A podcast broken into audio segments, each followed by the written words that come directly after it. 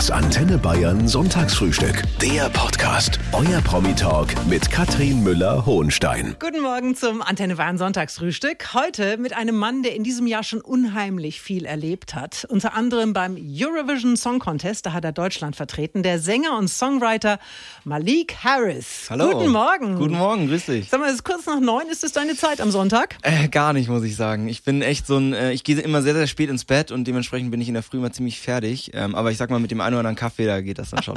Das sind die Rocker, Ja, die immer so lang machen am Wochenende, ne? Also ich werde dich schon wecken, mein alles Freund. Klar, alles klar. Und heute mit dem Sänger und Songwriter Malik Harris, der 24 Jahre alt ist und heute unter anderem von seinem großen Abenteuer beim Eurovision Song Contest erzählen kann. Wir wollen dich aber, Malik, erstmal ein bisschen näher kennenlernen. Was bist du für ein Typ? So grundsätzlich jetzt einfach. Mhm. Oh nein, da, ich bin ganz schlecht in sowas so selber beschreiben. Ähm, ich würde sagen, ich bin sehr locker, recht entspannt. Eigentlich fast, also ich sag mal häufig gut drauf, aber trotzdem sehr, sehr, ich denke sehr, sehr viel nach. Gerade in meiner Musik verarbeite ich sehr, sehr viel. Äh, das heißt, es ist oft so ein Widerspruch, wenn man mich sieht, dann bin ich immer so am Strahlen und wuhu, alles Ja. cool. Und in den Songs verarbeite ich dann aber oft eher, eher so tiefere Sachen und Gedanken. Mhm. Ja, was noch? Ich, äh, ich würde jetzt mal sagen, ich bin so ein bisschen lustig manchmal. Also das müssen natürlich immer andere sagen. ja, und sonst, ähm, weiß gar nicht genau. Boah, ich bin da richtig schlecht drin, ich merke es gerade selber. Einer noch, komm, drei Einer noch, Attribute. okay, also du hast ähm, gesagt, gut drauf, lustig und Und ähm, sehr, sehr, äh, ich sag mal, sehr reflektiert. Denkst du viel nach? Viel zu viel. Wie ist denn das dann in diesen Zeiten? Du musst doch verrückt werden. Tatsächlich, ja, bin ich auch. Also ich habe das Glück, die Musik eben zu haben als so ein Outlet, äh, wo ich dann diese ganzen Gedanken und dieses ganze Overthinking, also dieses zu viel Nachdenken, äh, irgendwie drin verarbeiten kann. Sonst würde ich, glaube ich, echt ein bisschen durchdrehen. Bin sehr politisch auch und ähm, beschäftige mich viel mit sozialen Dingen, mit mit politischen Themen. Äh, da gibt's natürlich viele Sachen, die die nicht nicht ganz stimmen, so wie sie gerade sind. Das äh, zieht einen oft runter, aber andererseits äh, versuche ich mich auch immer an den positiven Dingen festzuhalten und die Hoffnung eben zu sehen, zu sehen, wie sich Leute ähm, ja mit diesen Dingen auch beschäftigen. Ich habe das Gefühl, es entsteht ein viel größeres Bewusstsein, gerade auch in der in der jüngeren Generation, in meiner Generation und dementsprechend äh, ja lasse ich mir da auf jeden Fall nicht, niemals die Hoffnung nehmen, sage ich jetzt mal. Hast du einen Trick? Also wenn ich richtig schlecht drauf bin, dann ziehe ich die Schuhe an und gehe los. Echt? Ja. Einfach so spazieren und Kopf Nö, schon laufen, aber so Echt? richtig, ja. Ach geil, saugut. Und wenn Ja, du das mir jeden Tag machst, dann, dann ist ja echt, dann ist super. Ja, ja, voll gut. Ja, bei mir ist es tatsächlich die Musik so total, was das bei mir auslöst. Also ähm, manchmal einen Song zu schreiben, einfach die Gedanken, also was ich Wahnsinn finde, ist Gedanken einfach auf Papier zu bringen. Also das ist bei mir, bei mir ist ja wirklich Musik schreiben und machen, ist ja wirklich so eine Art Selbsttherapie. Und ähm, ich kann das auch jedem nur empfehlen, auch wenn man vielleicht nicht Musik macht, aber allein schon Gedanken aufzuschreiben. Weil sobald man ähm, ja diesen Gedanken eben eine, ich sag mal, eine Manifestation gibt, indem man sie auf Papier bringt, dann sind die nicht mehr so flüchtig und man sich allein dadurch schon viel, viel mehr mit dem beschäftigt. Und das, das macht schon einiges mit einem. Also mit mir zumindest. Und Malik Harris ist heute da, Sänger und Songwriter, der in Landsberg am Lech zur Welt gekommen ist vor 24 Jahren. Malik, erzähl mal von früher. Oh, ich, äh, ich lebe ja immer noch in Landsberg. Das heißt, äh, ich bin einfach ein großer, großer Fan von dieser Stadt. Ich bin, ich bin auch echt, ich blicke wahnsinnig gerne in meine Kindheit zurück, muss ich sagen. Ich bin auch sehr froh, in einer sehr engen Familie aufgewachsen zu sein. Ich bin gerade so äh, in der Zeit aufgewachsen, in der es noch nicht so wirklich diese Smartphones gab und dadurch bin ich wirklich total in der Natur sozusagen groß geworden. Ich, äh, ich bin ja, äh, bis ich 15 war, ähm, habe ich in Issing gewohnt. Das ist nochmal ein ganz, ganz kleines Dorf in der Nähe von Landsberg. Das ist in, äh, bei Filgertshofen. Richtig. Wer Und in der nicht? Nähe von Landsberg am Lech. Das ist ein kleiner Ort. Ich habe mal nachgeschaut, das hat ungefähr 1000 Einwohner. Mhm. Da kennt jeder jeden, oder? Ja, definitiv. Also ich glaube, als ich da noch gewohnt habe, waren es eher so 800 Einwohner und da war es ja noch krasser, da kannte wirklich jeder jeden, was auch cool war, weil für uns als Kids war es halt dann so, dass man mehr oder weniger morgens in der Früh gesagt hat, hey Mama, ich bin da mal weg und dann schauen wir mal, vielleicht komme ich heute Abend zurück, vielleicht morgen. Es ist so ein Vertrauen, weil jeder jeden kennt, dann pennst du beim Kumpel oder sonst was und dementsprechend war das eigentlich echt ein Segen. Ähm, und dann eben mit 15, 16 irgendwie so, als man dann so ein bisschen mehr erleben will, sind wir dann eben nach Landsberg gezogen, was für mich dann Die schon die große, Großstadt. ja, die große Metropole Ja. war, wo es halt abgeht, ne? Äh, und ja, das war wirklich eine sehr, sehr schöne Zeit auf jeden Fall. Und jetzt kommt der Knaller. Jetzt kommt der totale Oh, oh. Knaller. Oh. Julian Nagelsmann der hat auch in Issing gewohnt. Ja, tatsächlich. Ist es ein Nachbar von dir? Äh, es war nicht ein direkter Nachbar, aber wir haben sehr viel Zeit miteinander verbracht, tatsächlich. Nein. Ja, wirklich. Das ist echt abgefahren. Also, ähm, ich habe ja zwei ältere Geschwister, Mascha und Dennis, die sind beide knapp über 30 und die sind total eng mit Julian äh, aufgewachsen. Und ich war dann halt immer so das Anhängsel, der, der jüngere kleine Bruder, der dann immer mitgemacht hat. Ich weiß noch, wir haben zum Beispiel ganz viel mit Kreide auf der Straße gemalt, so, so Sachen. Da war Julian auch immer am Start, das weiß ich noch, ja. Ach komm. Ja. Und sind da heute noch irgendwelche Verbindungen? Siehst du den hin und wieder? Leider gar nicht mehr, nee. Also ich hatte, als er noch bei Hoffenheim Trainer war, hat man sich noch ab und zu gesehen. Jetzt bei Bayern ist er ein bisschen eingespannter, ne? Deswegen äh, sieht man sich jetzt gar nicht mal mehr so viel. Aber wenn ich mal Bock hätte, ich, vielleicht muss ich mal anrufen für so ein kleines Probetraining. Das wäre ich schon geil. Vielleicht, vielleicht ruft er ja auch an. Also, Julian, Sag hier ist Bescheid. der Malik. Hallo. Und Ey. der möchte ich gerne mal wieder sehen. Unbedingt. Das fände ich total super. Mhm, definitiv, fände ich geil. Was für Wenn eine du mal Geschichte. Aushilfe auf dem linken Flügel brauchst, sag Bescheid. Linker Flügel, ja? Linker Flügel, ja. Alles andere ging nicht. Ich war immer, also ich habe ja lang Fußball gespielt auch, ähm, wollte auch Profi werden und ähm, mir ist dann aber irgendwann aufgefallen, dass ich eigentlich nur schnell bin. Und alles, sobald dann der Ball dazu kam, wurde es schwierig. Und mit dem Sänger und Songwriter Malik Harris. Und ich habe mal nachgeschaut, Malik. Der Name kommt aus dem Arabischen und bedeutet König. Ja, Wusstest sehr gut. du das? Das wusste ich tatsächlich. Geil, dass du das rausgefunden hast. Sehr cool. ja, ich, ist doch Wahnsinn. Ja, ich finde es auch, also es gibt schlechtere äh, Namen, äh, Bedeutungen hinter Namen. Ne? Also ich finde König ist gar nicht. Ich habe auch mal gehört, dass es in irgendeiner anderen Sprache, ich weiß nicht mehr welche, auch Welle heißt, was ich auch irgendwie super abgefahren finde. Cool. Also nicht so cool wie König, aber schon nicht schlecht. Und mit Malik Harris, der für Deutschland im Mai beim Eurovision Song Contest war. Und sein Vater ist Ricky Harris. Und den kennen natürlich die Älteren alle noch aus dem Fernsehen. Der hatte jahrelang eine Talksendung auf Sat 1 und die hieß auch Ricky damals. Der ist aber auch leidenschaftlicher Musiker, Malik. Spielt seit seiner Kindheit diverse Instrumente. Was kann der alles? Oh, was kann er nicht? Also er spielt am besten Cello, er gibt auch Cello-Unterricht, ähm, hat aber auch eine sehr, er ist sehr klassisch auch ausgebildet, also er kann auch Noten lesen und so weiter, was ich zum Beispiel nicht kann. Er kann mit einer Gitarre was anfangen, an den Drums ist er sehr gut, Bass kann er spielen, Klavier kann er spielen, also alles so ein bisschen ähnlich wie ich eigentlich. Ähm, er hat ja, das Coole in den USA im Schulsystem ist, dass oft äh, gewisse Talente wahnsinnig gefördert werden, äh, zum Beispiel Sport oder eben Musik und es war eben bei ihm auch so, dass er ein wahnsinniges musikalisches Talent hat und dementsprechend halt auf allen Instrumenten ähm, weitergebildet wurde und ja genau, dementsprechend kann er bis heute noch mit allem so ein bisschen was anfangen. Geht aber ja noch weiter. Dein Opa, stimmt es, dass dein Opa Opernsänger war? Richtig, Ralph Junius Harris, Opernsänger und tatsächlich der erste schwarze Mann, der in der Sixtinischen Kapelle vor dem Papst gesungen hat. Nee. Tatsächlich, Welcher ja. Papst war das? Äh, das war noch, oh Gott, Johannes Paul? Ja. Hieß er so? Ja, Johannes Paul war das. Vor dem hat er gesungen. Vor dem hat er gesungen. Ich habe auch Bilder, das ist total abgefahren. Er ist ja, hinter ihm ist so diese, diese die ganzen Sänger und er steht alleine vorne als Soloist Ja. sozusagen. Und als einzig schwarzer Mann im kompletten Bild. Das ist Wahnsinn, wirklich. Und ja. die Oma hat Klavier dazu gespielt. die Oma, also die Mutter meiner Mutter. Das ist genau. die andere, genau. Ja. Aber stimmt, die ist Pianistin. Genau, ja. War. Pianistin, ja. Ähm, sind leider schon verstorben, aber es war eine sehr, ich bin in eine sehr musikalische Familie aufgewachsen auch tatsächlich. Also Und- bin ich sehr, sehr dankbar für. Haben die dir das dann beigebracht oder bist du Autodidakt? Ich bin Autodidakt tatsächlich. Also ich hatte mal eine Stunde äh, Gitarrenunterricht, aber die hat mir eigentlich nur eins beigebracht und zwar, dass Gitarrenunterricht nichts für mich ist.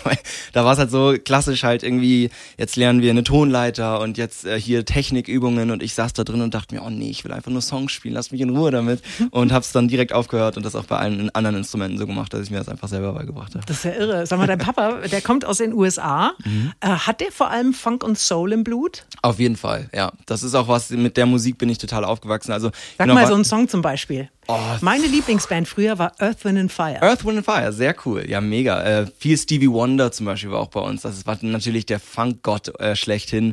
Äh, wahnsinnig viel Soul. Alicia Keys. Ich bin ganz viel mit Michael Jackson und Queen groß geworden, was natürlich eher so in diese Rock-Pop-Richtung geht, aber natürlich auch voll ist mit Funk und Soul. Also einfach Black Music. Das ist einfach das, äh, ja, womit es bei mir angefangen hat und was auch äh, bei mir noch die Wurzeln trägt in den, in den Songs, die ich mache. Ja. Und ich freue mich, dass Malik Harris heute mit mir frühstückt. Malik hat im Mai beim Eurovision Song Contest in Turin mitgemacht und ich muss gestehen, ich bin ein Riesenfan vom ESC. Ich saß natürlich auch vor dem Fernseher. Mm. War das für dich vorher auch immer schon so eine Art Pflichttermin? Tatsächlich nicht, nee. Nee? Also ich, ich krasserweise, ja. Ich hab, ich fand den ESC schon immer super cool und habe den auch immer als total geiles Event abgespeichert, weil er witzigerweise aus einem ganz anderen Grund eigentlich, weil er für mich der ESC immer so eine die einzige Veranstaltung war, die ich so kannte, die es geschafft hat, den ganzen Kontinent Europa so zu vereinen. Ja. Und zwar unter so einem total schönen Mantel, nämlich der Musik. Und wo wirklich einen Abend lang alle Länder und alle verschiedenen Kulturen einfach mal ja, gemeinsam friedlich Musik so zelebrieren. Und das war für mich immer der ESC und deswegen fand ich das immer eine super, super geile Veranstaltung. Aber so richtig verfolgt wie du habe ich ihn tatsächlich nicht, muss ich zugeben. Jetzt nehmen wir mal an, ich habe einen coolen Song und ich möchte unbedingt zum ESC. Was mache ich denn dann? Wie, wie funktioniert denn das? Tja, es ist eigentlich gar nicht so schwer. Also ich, äh, mir wurde damals gesagt, dass es so eine Art ähm, Auswahlverfahren gibt, wo einfach sich alle Leute, die Bock haben, melden sich da einfach an und dann wird man in diese Show eingeladen, wenn man da dabei ist und wer da gewinnt, der ist dann beim ESC. Also es war ein relativ, für mich jetzt mal ein recht simples Ding, weil ich hatte meinen Song eh schon vorher geschrieben. Es kam dann danach, dass dann der Robin, ein Kumpel von mir, zu mir kam und meinte, hey Malik, es gibt jetzt eben dieses Auswahlverfahren für den ESC, da wäre jetzt diese Teilnahmezeit, könntest du dir das vorstellen? Und ich dachte mir, hey, warum nicht? Probieren wir es einfach mal und dann hat es tatsächlich geklappt. Ja, es gab einen Vorentscheid, den hast du gewonnen. Es war klar, du fährst dahin. Das ging in den letzten Jahren davor aber ja nie gut. Michael Schulte, der war mal Vierter. Ansonsten ist äh, immer nur letzter oder vorletzter Platz dabei rausgesprungen. Hat dich das vorab irgendwie irritiert oder war dir das egal? Das war mir echt total egal. Also äh, ich muss sagen, wie gesagt, für mich war der ESC eben nie auch dieses Wettbewerbsding, sondern eben zum einen so dieses ge- geile friedliche Zusammenkommen, bei dem Musik eben gefeiert wird und zum anderen habe ich den auch immer eher so wie so eine Art Festival gesehen, bei dem ich es geil finde, im Line-Up zu sein. So. Und äh, ich, mir war klar, ich werde einen krassen Auftritt da spielen dürfen, auf einer wahnsinnig fetten Bühne. Ich werde das genießen und am Ende die Platzierung, die spielt tatsächlich eigentlich keine Rolle für mich. Auch zudem auch aus dem Grund, weil ich finde, dass man Musik eigentlich gar nicht so unbedingt in, in gut und schlecht aufteilen kann. Für mich ist das halt viel mehr, ja, Kunst und das hat alles eine Legitimität und ich finde es geil, dass es eine Bühne gibt beim ESC, die halt eben Platz hat für jede Art von Musik und deswegen fand ich es einfach nur geil von Anfang an, äh, eine geile Sache und für mich war das vollkommen egal, auf welchem Platz ich lande. Und mein Gast ist heute Malik Harris und wir sprechen gerade schon über das Abenteuer Eurovision Song Contest. Hast du das für dich jetzt eigentlich mittlerweile schon abgehakt oder denkst du nun wieder noch dran? Ich denke oft dran, ähm, aber eigentlich nur, weil es so eine geile Erfahrung war. Also ich, ich bin ja letzter geworden, das weiß ja jeder. Ähm, und das war für mich aber wirklich überhaupt keine schlimme Sache. Im Gegenteil, das war eigentlich total abgefahren. Klar, im ersten Moment war man dann schon so ein bisschen enttäuscht, aber ich habe da so viel Feedback bekommen aus der ganzen Welt von Menschen, die gesagt haben, sie verstehen das nicht, sie finden sich, sie finden, können sich toll mit meinem Song identifizieren und so weiter. Und dementsprechend war das für mich echt ein Segen, weil sich dadurch einfach sehr viel mit dem Song beschäftigt wurde. Und deswegen schaue ich da sehr, sehr gern drauf zurück. Malik Harris ist heute mein Gast, der im Mai mit seinem Titel Rockstars am Eurovision Song Contest in Turin teilgenommen hat. Und du hast gerade eben schon gesagt, du wolltest da eigentlich nur gerne hinfahren und mitmachen und es war ein cooles Festival. Und ich hatte neulich Michael Schulte da. Und der hat äh, gesagt, und da waren wir uns einig, deine Performance war super. was, Dankeschön. warst du auch zufrieden? Ich war zufrieden, ja, total. Ich habe alles da reingesteckt in diese drei Minuten sind's. Und ich habe mir letztens nochmal meinen Auftritt angeguckt und gesehen, dass ich die ganze Zeit nur gelächelt habe. Und äh, da ist mir auch wieder klar geworden, wie sehr ich da in diesem Moment war, die ganze Zeit und das total aufgesaugt habe, jede Sekunde. Und deswegen bin ich super, super happy äh, von der Bühne gegangen, auf jeden Fall. Aber es gab leider sehr wenig Punkte für Leider, ja. Rockstars. Michael Schulte, der hat gesagt, das Lied war in between. Weißt Mhm. du, was er damit meint? In between. Also ich könnte mir vorstellen, was ich zum Beispiel öfter gehört habe, war, dass es jetzt nicht der typische ESC-Song ist, weil er zum Beispiel hatte eine sehr, sehr tiefe Message, eine sehr tiefe Botschaft und gerade wenn es um Text geht, ist es ja oft so, man hat ja da nur drei Minuten, die Leute hören den Song zum ersten Mal und schaffen es da gar nicht so richtig, sich mit dem Text auch so großartig zu befassen. Äh, und zum anderen ist natürlich auch der ESC bekannt für diese, häufig diese Explosionen und so weiter, dass natürlich dieser Song nicht hatte, sondern es war eher, ja, eine Geschichte, die ich erzählt habe, in einer sehr intimen Atmosphäre. Ich könnte mir vorstellen, dass er das so ein bisschen damit meinte, weil er vielleicht in between meint, es ist ein guter Song, aber er ist halt dazwischen eben auch für den ESC vielleicht nicht so geeignet, wie man das, äh, wie man das bei anderen Songs eben hat. Ja, und dann sitzt du aber trotzdem ja da und es gibt einfach keinen Punkt und es gibt wieder keinen Punkt. Also mir hat es wirklich richtig leid getan. Aber ich habe das Gefühl, du hast es total sportlich genommen. Wie war das für dich? Ich war tatsächlich, also klar, im ersten Moment war ich ein bisschen enttäuscht, aber es war noch am selben Abend, dass ich das total abgehakt habe. Also zum einen war ich, also spätestens als die Ukraine zum Sieger erklärt wurde, habe ich ja gefeiert, als gäbe es keinen Morgen mehr. Das war für mich eben das eine ganz, ganz wichtige Sache und eine super, super schöne Sache und hat nochmal unterstrichen auch, was der ESC für mich ist, nämlich so dieses ja, dieses gemeinsam, friedlich, ja, Solidarität zeigen und zusammen einfach äh, diese kulturellen Unterschiede und Gemeinsamkeiten eben zusammen zelebrieren. Und das haben wir an dem Abend gemacht und die Ukraine zum Sieger gekürt. Das fand ich super geil. Und da war es dann mit den Punkten eigentlich wirklich gar nicht so schlimm, muss ich sagen. Und ich spreche mit Malik Harris über seine Zeit beim Eurovision Song Contest. Letzter Platz für Rockstars, aber es war ein tolles Abenteuer. Erzähl doch mal ein bisschen was über das Außenrum. Das Boah. bekommt man ja als Fernsehzuschauer nicht mit. Wie waren denn so diese Tage in äh, Turin? So viele verschiedene Musiker, so mhm. viele verschiedene Nationen. Ich stelle mir das unglaublich schön vor. Ist es auch. Es ist, ich kann das gar nicht in Worte fassen. Es ist ja nicht nur diese Zeit in Turin. Ich war zehn Tage in Turin. Der ESC wird vorher schon so ein bisschen im Kleinen veranstaltet in verschiedenen Ländern, wo mhm. einfach diese alle Teilnehmer zusammenkommen und dort ihre Songs spielen und danach noch ein bisschen feiern, so ungefähr. Und das allein war schon so cool. Ich war also in Tel Aviv, also in Israel, ich war in Amsterdam, in äh, Madrid und so weiter, also in ganz Europa, hab da eben meinen Song gespielt, bin auch Fans getroffen, was Wahnsinn war, weil ich ja zum Beispiel persönlich nie in Israel war, aber dort ankommen aus dem Bussteig und Leute dort sind und die Schilder halten und meinen Song singen und mich kennen und so weiter, das ist unfassbar. Da ging es schon los und dann war natürlich die Zeit in Turin ja, unglaublich. Also man hängt da ab mit diesen ganzen anderen Künstlerinnen und Künstlern, man lernt sich kennen, man hat auch, ich habe wirklich Freundschaften geschlossen auch und ja, dann immer wieder auf dieser Bühne zu stehen, diese Proben zu haben, in diesem, in dieser riesen Arena, in diesem großartigen Setting, mit meiner Inszenierung, die ich so hammermäßig fand, dieses Studio, das da so aufgebaut wurde. Ich habe da die ganze Zeit an allen, an allen Leute immer nur Dankbarkeit gezeigt, weil ich gesagt habe, Wahnsinn, dass ihr das für mich aufbaut und wieder abbaut und so, das ist unglaublich. Also ja, merkst du selber, die Liste ist sehr lang, es waren wirklich nur geile Sachen. so, und du hast ja gerade eben schon gesagt, du freust dich sehr, dass die Ukraine gewonnen hat. Es gab natürlich wieder so ein paar Nörgler, die gesagt haben, ah, soll doch eigentlich ums beste Lied gehen. Also dir ist äh, ein Zeichen, ein Signal der Solidarität wichtiger. Definitiv, ja. Ich finde das total schön. Weißt du, Musik ist, finde ich, nicht wie Sport, wo man sagen kann, die Person äh, ist schneller gerannt als die, also hat die auch gewonnen, sondern ich finde, Musik ist eben, ja, es ist Geschmackssache, es ist Kunst, es ist subjektiv und dementsprechend fand ich da ja schon der Punkt, an dem Wettbewerbsgedanke für mich eigentlich keine Rolle spielt. Und dann eben, klar, wenn man in so einer Situation ist, dass man ganz Europa irgendwie zusammenbringt an einem Abend und äh, da gemeinsam irgendwie Musik zelebriert und gleichzeitig aber Dinge passieren, wie sie passieren, gerade in der Ukraine, dann finde ich es ein unfassbar schönes Zeichen, wenn man dort eben sagt, wir setzen diesen Wettbewerbsgedanken jetzt zur Seite und zeigen jetzt, worum es wirklich geht. Und zwar um Solidarität zeigen, um gemeinsam ein Zeichen zu setzen und zeigen, wir stehen hier hinter euch. Und das haben wir gemacht und deswegen bin ich da super, super froh drum. Und mit Malik Harris, mit dem ich eben schon über seine Teilnahme am Eurovision Song Contest gesprochen habe. Eine Frage habe ich allerdings noch. Oh oh. Würdest du nochmal mitmachen? 100 ah, Prozent, ja. Definitiv.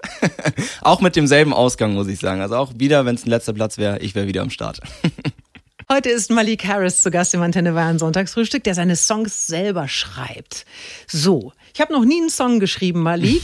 Wie macht man das? Nimmst du dir eine Gitarre oder setzt dich ans Keyboard und dann probierst du mal so ein bisschen rum, bis du so eine Melodie hast, die dir gefällt. Wie geht es los? War schon sehr nah dran, muss ich sagen. Also tatsächlich geht's bei mir eigentlich immer mit Gitarre oder Klavier los. Das heißt, ich setze mich dahin.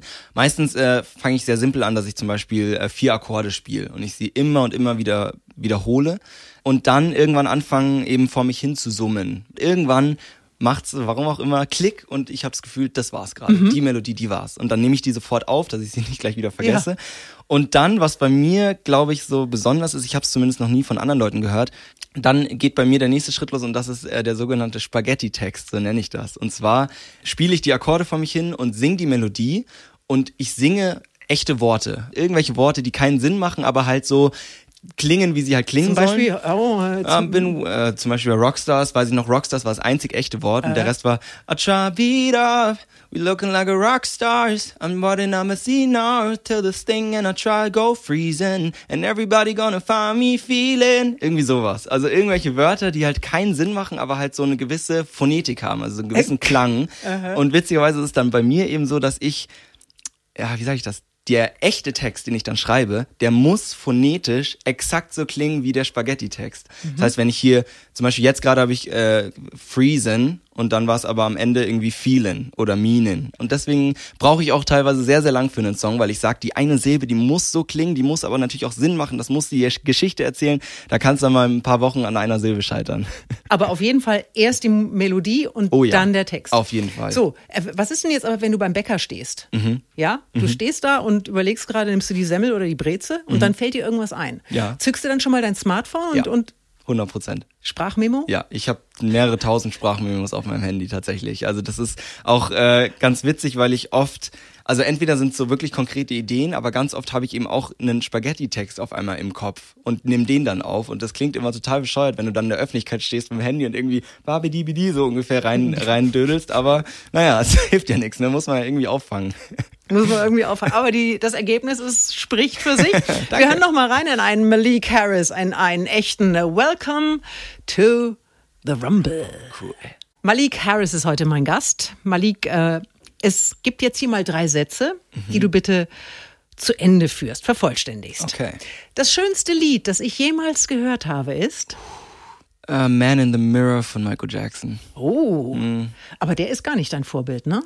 Doch, es ist tatsächlich einer. Auch? Ich habe sehr viele Vorbilder, ja. ich habe Jackson von. Eminem und Ed Sheeran gehört. Auch, ja. Ja. Ähm, aber inzwischen gar nicht mal mehr so total, muss ich sagen, weil ich, ähm, ich witzigerweise hat sich, beide haben sich so ein bisschen äh, weiterentwickelt. Also von Eminem bin ich jetzt eher bei NF, das ist auch ein Rapper aus den USA, der einen ähnlichen Stil hat, aber mir momentan ein bisschen besser gefällt.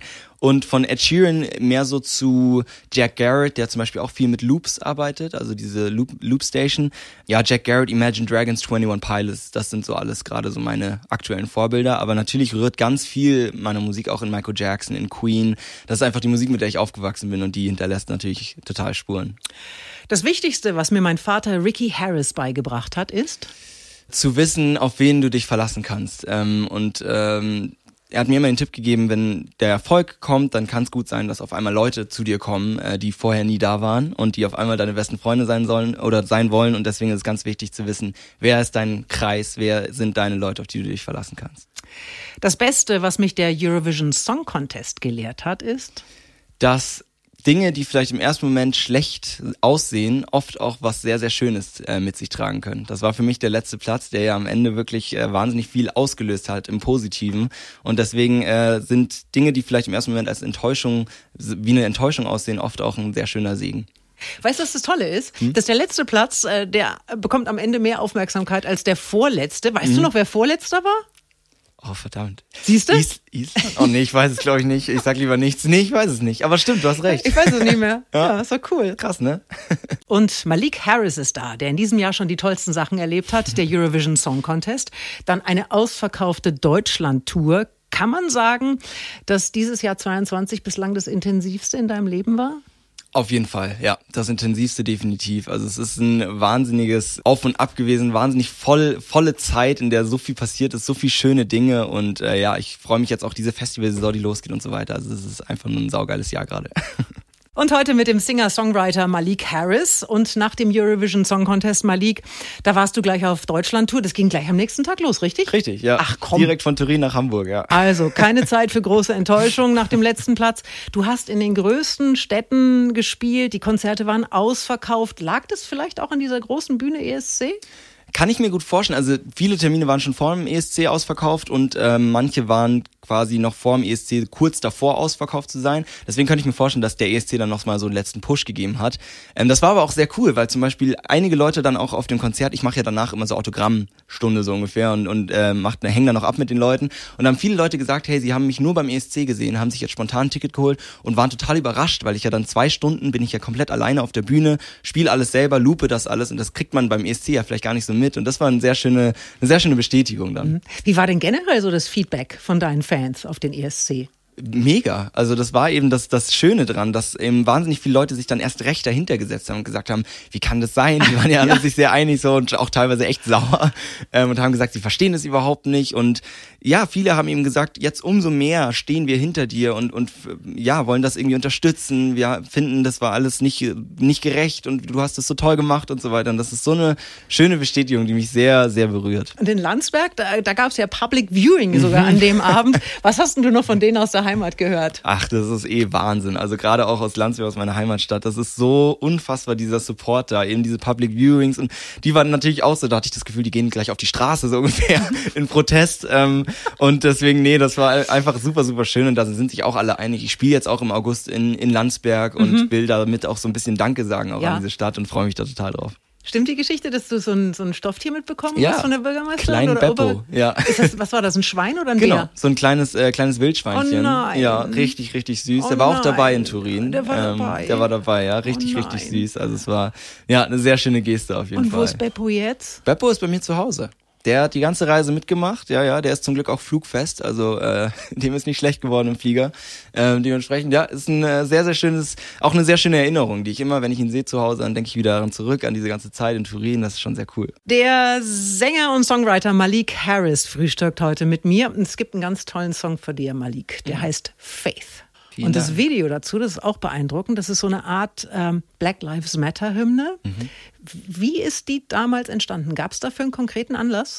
Ähm, zum Schreiben gab es tatsächlich keinen konkreten Anlass, aber zum, zum Releasen.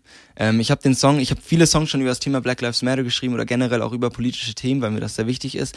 Dann ähm, ist etwas passiert und zwar dieses äh, George Floyd Tape, das ich damals eben auch, wie wir alle wahrscheinlich gesehen haben, das wahnsinnig viel mir ausgelöst hat. Ich bin natürlich als also ich, mein Dad ist ja schwarzer Amerikaner, meine Mom ist weiße Deutsche, dementsprechend war so dieses Thema Black Lives Matter und Rassismus grundsätzlich immer ein Thema bei uns. Wie oft erlebst du Rassismus? Du persönlich? Persönlich tatsächlich gar nicht so oft. Schon ab und zu. Ich glaube, fast jede äh, schwarze Person in Deutschland hat schon das N-Wort gehört. Da gehöre ich auch dazu. Ähm, des Öfteren auch oft beim Fußball zum Beispiel. Ähm, aber ich habe vor allem oft so dieses, ähm, ich sag mal, strukturelle, institutionelle, ähm, diese Form des Rassismus miterlebt. Und dementsprechend, ich habe ja auch eine Doku darüber gedreht, weil mir das sehr wichtig ist. Weil oft Leute in Deutschland sagen, ja, in Deutschland Rassismus gibt's doch gar nicht. Aber den gibt's eben schon. Der ist aber teilweise sehr, sehr unterschwellig. Und deswegen ist es, war es mir sehr wichtig, das auch aufzudecken. Und das ist eben eher so die Art von Rassismus, die ich oft hier äh, selber kennengelernt habe. Also man kann sich tatsächlich nur fragen, was mit den Menschen los ist. Ja. Aber hast du das Gefühl, es wird langsam besser oder wird es schlimmer? Nee, ich habe das Gefühl, ich bin ein sehr hoffnungsvoller Mensch und darum geht's auch in Faith, dass ich eben nicht diese Hoffnung verliere, sondern eher das Gefühl habe, es tut sich was. Und zwar war eben auch der Anlass, Faith äh, rauszubringen, war eben gar nicht das George Floyd Tape, sondern die Reaktionen darauf. Ich war nämlich nachdem dieses George Floyd Tape 2020 rauskam, war ich ein oder zwei Wochen später hier in München äh, auf einer Black Lives Matter Demo.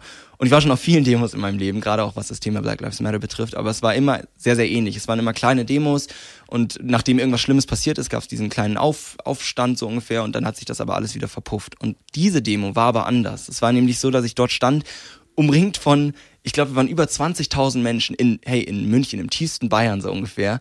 Und all diese Menschen um mich herum haben Black Lives Matter geschrien. Und das war für mich der Moment, wo ich das Gefühl hatte, wow, das ist hier nicht wieder so ein kurzer Aufschrei, wie ich ihn schon so oft erlebt habe, sondern das ist wirklich eine Bewegung, die hier entsteht. Und dementsprechend muss ich sagen, ich, ich fühle diesen Aufschwung und dieses Bewusstsein auch heute noch und glaube, dass wir auf einem guten Weg sind, aber natürlich noch sehr viel vor uns haben. Und Malik Harris ist heute da. Er war dieses Jahr beim Eurovision Song Contest. Er ist ein äh, Musiker, Autodidakt. Ich glaube, der hat eine tolle Zukunft vor sich. Die beste Danke dir. Nachricht im Zusammenhang mit Musik ist ja, ich glaube, dass das gar keine klassische Arbeit im eigentlichen Sinne ist, oder? Hast du jemals das Gefühl, dass du arbeitest? Selten, also wirklich super selten. Also wenn dann, weil man äh, wenig Zeit hat für andere Sachen, dann hat man höchstens mal das Gefühl von irgendwie einer Form von Arbeit. Aber eigentlich mache ich nur das, was ich liebe und das, was mich erfüllt. Und deswegen ist das ein riesen, riesen Segen, für den ich echt jeden Tag dankbar bin. Glückspilz. Voll. Und ich behaupte mal, mein heutiger Gast hat noch eine große Karriere vor sich. Singer-Songwriter Malik Harris. 24 Jahre alt, blutjung. Hast du irgendwann mal in deinem Leben schon so eine Art Plan gemacht, was du gerne erreichen möchtest, wo du gerne hin möchtest? Ähm, ja, also erstmal danke dir. Ähm, ja, auf jeden Fall. Äh, ich habe früher wollte ich ja Fußballer werden. Das ja. äh, war aber dann. Schöne Grüße übrigens nochmal an Julian Nagelsmann Ah, ja. Mhm. an der Stelle. Vielleicht hat er uns ja vorhin nicht gehört. Dann sagen wir jetzt nochmal Julian. Ey. Der Malik ist hier. Ihr seid Nachbarn. Nachbarn in Mhm.Issing. Und äh, ihr habt zusammen früher mit der Kreide auf dem Boden gemalt. Mhm. Was hat denn der, kann der Julian gut malen? Boah, ich sag jetzt einfach mal ja. Also, Fußballer wolltest du werden. Erstmal ja, aber Hm. da wurde dann relativ schnell klar, dass es einfach, einfach nicht reicht, dass es einfach nur eine Leidenschaft bleiben wird. Ähm, aber für mich war natürlich die Musik immer das, das Hauptding. Also ich wollte schon immer Musiker werden, aber habe eben ab einem gewissen Punkt gezweifelt und wusste nicht, wie ich das schaffen soll. Deswegen war dann Fußballer irgendwie, warum auch immer, für mich in meinem Kopf leichter zu erreichen. Äh, nach dem nach dem Abitur habe ich dann studiert in Augsburg und war wahnsinnig verloren in diesem Studium, weil das eigentlich nicht das war, was ich wollte. Ich wollte Musiker sein, ich hatte aber keine Ahnung, wie ich das machen soll und habe dann Spanisch und Französisch studiert, war sehr sehr verloren und bin dann zu meiner Mom irgendwann gegangen und habe ihr gesagt, hey Mama, pass auf, ich hänge in diesem Studium, ich schreibe die ganze Zeit nur Songs, ich passe überhaupt nicht auf, was soll ich machen? Und meine Mom und für diese Worte bin ich ihr für immer dankbar, hat gesagt, ey, ist doch ganz klar, du musst sofort das Studium abbrechen und du musst Musik machen und dann schaffst du das. Du musst einfach dranbleiben, wenn das dein Traum ist, wenn es das ist, was dich erfüllt, dann mach das, scheiß aufs Studium und das habe ich gemacht und ja, jetzt stehe ich hier. Was für eine coole Mutter. Krass, oder? Gabi, ne? Ja, die Gabi. Gabi. Sehr gut. Ja, tatsächlich. Gabi Shoutout. Harris. Vielen Dank. Das finde Ja, ich super. Voll krass. Ja, das ist ja wirklich nicht selbstverständlich. Also Nee. ich glaube, wahnsinnig viele Träume scheitern auch daran, dass man nicht diese Unterstützung hat aus der Familie, weil die Leute eben sagen, mach was Gescheites, ne, der Klassiker. Und da bin ich sehr, sehr froh, da nicht so eine Art von Family zu haben, ja. Aber weil du Spanisch und Französisch studiert hast, bist du zweisprachig aufgewachsen mit dem, mit dem Papa? Ja. Hat der Englisch mit dir gesprochen immer? Ja, Das total. heißt, das kannst du. Ja, also äh, Deutsch, Englisch ist bei mir fließend Aha. und ähm, ich glaube auch dadurch war es fiel es mir immer leichter Sprachen irgendwie zu lernen. Also ich habe eben Spanisch, Französisch auch äh, in der Schule im, im Gymnasium gehabt. Also ich habe zum Beispiel im, im Zuge des ESCs mehrere Interviews für spanische Fernsehen komplett auf Spanisch Oh. gehalten. Ja, ganz cool. Also ich habe dieses Studium in diesen Sprachen angefangen mit der leisen Hoffnung im Hinterkopf, sage ich jetzt mal, dass das mit der Musik irgendwie funktioniert und ich dann trotzdem noch was von meinem Studium habe, auch wenn ich es abbrechen sollte. Und tatsächlich hat der Plan ganz gut funktioniert. Malik Harris. Heute mein Gast im Antenne Bayern Sonntagsfrühstück. Du hast schon so tolle Sachen erzählt. Wir grüßen nochmal Julian Nagelsmann. Hat Julian. Wirklich. Wie gesagt, nachhaltig- Angebot steht noch. Wenn du einen linken Flügel brauchst, sag Bescheid. Das wäre zum Beispiel auch ein schönes letztes Geheimnis Ja. gewesen. Ah, stimmt. Ja, siehst du? Verdammt. Ja, ich habe mit Julian Nagelsmann, der einst äh, Kreide gemalt und hat mit ihm Fußball gespielt und heute ist er Bayern-Trainer und ich bin ein äh, Musiker und freue mich des Lebens. Crazy. Malik, Ja. äh, aber vielleicht gibt's ja irgendwas anderes, was du uns noch erzählen kannst. Irgendwas, was du noch nie so mit der Öffentlichkeit geteilt Hm. hast oder was äh, du eigentlich noch gar nicht so gerne erzählen wolltest und jetzt sagst, oh, jetzt kann ich es vielleicht doch mal sagen. Also es gibt ein Geheimnis, das wissen glaube ich nicht so viele und das ist mir auch ein bisschen peinlich. Ich bin ein echt schlechter Fahrradfahrer. Ich baue sehr viele Fahrradunfälle und ich fahre auch inzwischen nicht mehr so viel Fahrrad, aber also ich weiß auch nicht, woran das liegt, aber also so eine eine Nemesis von mir, an der ich sehr oft gescheitert beim Fahrradfahren, ist, wenn man auf der Straße fährt und dann äh, auf den Bürgersteig wechseln will. Und dann, also ich schaff das immer nicht und ich verhake dann immer mich mit dem Reifen und also mich hat's da schon dutzende Male hingehauen. Das ist so ein Geheimnis, das haben noch nicht so viele Leute mitbekommen, weil ich bin auch noch nie irgendwo in irgendwen reingefahren, also die Leute um mich rum sind alle außerhalb Safe. von Gefahr, ja, aber ich selber, da, das läuft irgendwie nicht. Wie viel Fahrrad fährst du denn? Inzwischen eben weniger, deswegen. Ja. Aber früher bin ich zum Beispiel, ich bin jeden Tag in die Schule gefahren mit dem Fahrrad, kam da auch öfter zu spät mit ein paar Wunden und so, das ist einfach, das ist nicht so meins. Und wie alt warst du, als du das gelernt hast? Fahrradfahren grundsätzlich gelernt habe. Eigentlich in einem normalen Alter, aber ich war so, äh, ich glaube, ich habe Abi mit 17 gemacht und da dann auch so ein bisschen, nachdem ich mit der Schule fertig war, das Fahrradfahren auch so ein bisschen wieder abgelegt. Ja gut, aber das, man sagt doch immer, das ist wie Fahrradfahren, Ja. das verlernt man nicht. Ja, aber wenn man es halt irgendwie so schlecht lernt, dass man immer Unfälle baut, dann verlernt man halt auch nicht, die Unfälle zu bauen. Und das ist das Problem. Das so letzte witzig. Geheimnis von Malik Harris. Er fährt nicht so gerne und gut Fahrrad. Lieber läuft er Ja. Oder nimmt den Bus. Richtig. Ach Malik, das war wirklich jetzt ganz zauberhaft mit dir hier. Finde ich auch. Hat ja, Spaß gemacht. Ja, vielen Sehr Dank, cool. dass du da warst. Ja, nicht zu danken. Ich, ähm, ja, es ist ja das Tolle, wenn man sich dann so kennenlernt, dann, dann, dann da hat man gleich eine ganz andere Verbindung. Immer wenn ich dich jetzt irgendwo sehen werde, werde ich sagen, ja, Malik, go for it. Geil. Ach, das also, freut mich. Sehr ich cool. wünsche dir wirklich alles Gute Dankeschön. und den maximalen Erfolg. Ich, vielen Dank dir. Ja? Sehr, sehr schön zu hören. Ja, auf jeden Fall. Ich hoffe, bis bald, ne? Bis bald. Ja, cool. Mach's Schönen gut. Sonntag. Dir auch. Ciao, ciao. Das Antenne Bayern Sonntagsfrühstück. Der Podcast. Jede Woche neu. Jetzt abonnieren oder folgen für mehr spannende Gäste und entspannte Gespräche mit Katrin Müller-Hohenstein.